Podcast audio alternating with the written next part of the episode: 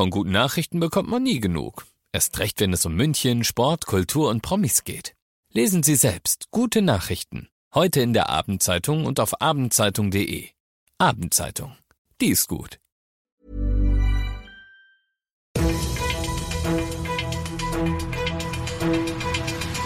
95 5 Charivari, das München Briefing, Münchens erster Nachrichtenpodcast. Mit Christoph Kreis und diesen Themen.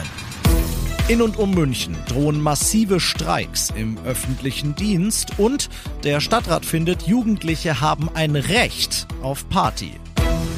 Schön, dass du bei der heutigen Ausgabe wieder mit dabei bist in diesem Nachrichtenpodcast. Da erzähle ich dir ja täglich in fünf Minuten alles, was in München heute wichtig war. Das gibt's dann jederzeit und überall, wo es deine liebsten Podcasts gibt und immer um 17 und 18 Uhr im Radio.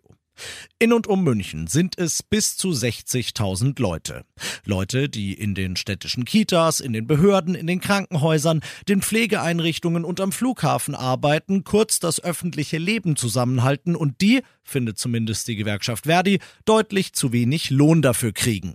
Verdi kündigt im Tarifstreit im öffentlichen Dienst heute an, wir starten ab sofort in die Vorbereitungen auf Streiks und ziehen die in den nächsten Wochen dann auch durch. Am 22. und 23. Februar wird wieder verhandelt zwischen Verdi und der Arbeitgeberseite.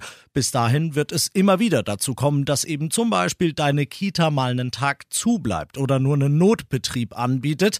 Alles, damit die Arbeitgeber wieder in der Realität ankommen, sagt Verdi. Denn bei der ersten Verhandlungsrunde gestern, da hat die Arbeitgeberseite erstens gesagt, wir haben keinen Personalmangel und auch kein Problem, Leute zu finden in und um München im öffentlichen Dienst. Und Verdi sieht das anders.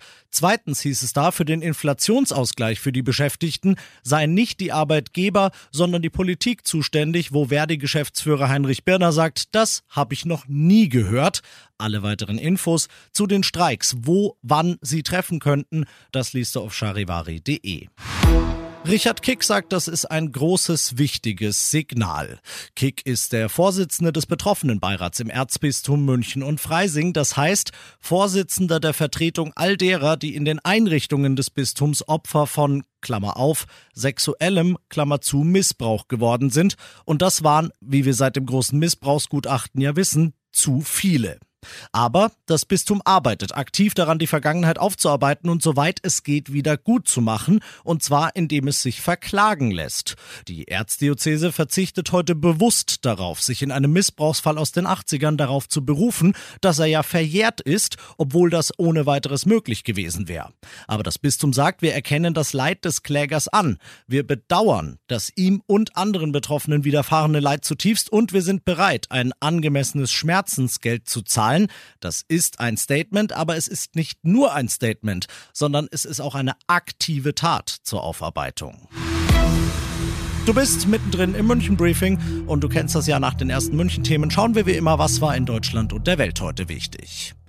Monatelang hat die Ukraine deutsche Panzer gefordert, wochenlang hat Kanzler Scholz dazu geschwiegen, jetzt ist es offiziell, Deutschland liefert doch. Und zwar in einem ersten Schritt 14 Leopardpanzer aus dem Bestand der Bundeswehr, Charivari-Reporterin Diana Kramer. Laut Verteidigungsminister Pistorius könnten diese Panzer in etwa drei Monaten in der Ukraine sein.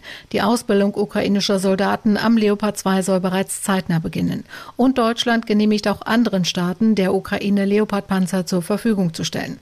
Da die deutsche Entscheidung immer an die der USA geknüpft war, wird damit gerechnet, dass auch Washington die Lieferung von Abrams-Kampfpanzern an Kiew offiziell verkünden wird. Es ist nur ein mini, mini, mini Wachstum von 0,2 Prozent, aber eben ein Wachstum. Die Bundesregierung erwartet laut ihrem heute vorgelegten Jahreswirtschaftsbericht ein leichtes Plus beim Bruttoinlandsprodukt, Charivari-Reporterin Ursula Winkler. Noch im Herbst hatten Experten damit gerechnet, dass das Bruttoinlandsprodukt um 0,4 Prozent schrumpft. Jetzt aber gehen sie davon aus, dass die wirtschaftliche Dynamik zum Jahreswechsel 22-23 kürzer und weniger schwächelte als befürchtet. Geholfen haben hier die massiven staatlichen Maßnahmen wie die Energie Energiepreisbremsen. Aber es gibt noch viele Belastungen, auch durch den Ukraine-Krieg mit all seinen Folgen. Die Inflation wird zwar zurückgehen, aber auch für das laufende Jahr wird immer noch ein Preisanstieg von 6 Prozent gegenüber dem Vorjahr erwartet. Und das noch zum Schluss. Müll Lärm, Konflikte mit Anwohnern und der Polizei. Nicht nur, aber ganz besonders während Corona haben sich Jugendliche oft abends und nachts irgendwo draußen an öffentlichen Plätzen in München getroffen, um zu feiern, weil sie halt auch keine andere Möglichkeit hatten. Jetzt sagt der Stadtrat, und zwar mit breiter, breiter Mehrheit ausnahmsweise mal, dass es im Prinzip ein Recht von Jugendlichen ist, dass sie das auch mal dürfen, feiern und laut sein. Denn der öffentliche Raum, der gehört ja allen.